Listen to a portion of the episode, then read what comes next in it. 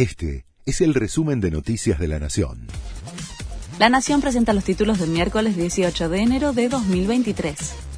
Fuerte rechazo de Estados Unidos al juicio político a la Corte impulsado por el gobierno. La administración de Joe Biden, a través de un vocero del Departamento de Estado, se pronunció sobre la ofensiva contra el máximo tribunal que motoriza a Alberto Fernández.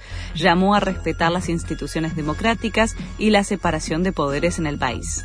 La iniciativa cuenta con el respaldo de un grupo de gobernadores y figuras del Frente de Todos. El gobernador de Mendoza no va a recibir hoy a Alberto Fernández. El radical Rodolfo Suárez dijo que no acompañará al mandatario después de un laudo arbitral en contra de su provincia frente a La Pampa por la represa Portezuelo del Viento.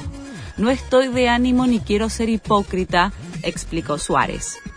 En medio del juicio se cumplen tres años del asesinato de Fernando Baez Sosa se desarrolla la decimotercera y última audiencia del proceso que coincide con el tercer aniversario del asesinato ocurrido a la salida del boliche Lebric en Villa Gesell. Hoy declaran médicos peritos por parte de la defensa, pero la atención está puesta en la posibilidad de que algún imputado decida declarar, como ya lo hicieron tres de ellos. Se estrelló un helicóptero y murió el ministro del Interior de Ucrania. 18 personas, entre ellas tres menores y el funcionario del gobierno de Volodymyr Zelensky, murieron al estrellarse la nave cerca de una guardería en las afueras de Kiev. El presidente ucraniano calificó de terrible tragedia el hecho del que todavía se desconocen las causas. River cerró la gira por Estados Unidos con un triunfo. Dirigido por Martín de Michelis, le ganó a Vasco da Gama de Brasil 3 a 0.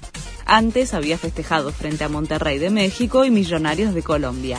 Los de Núñez ya piensan en su debut en el torneo local, que será el 28 de enero ante Central Córdoba de visitante. Este fue el resumen de Noticias de la Nación.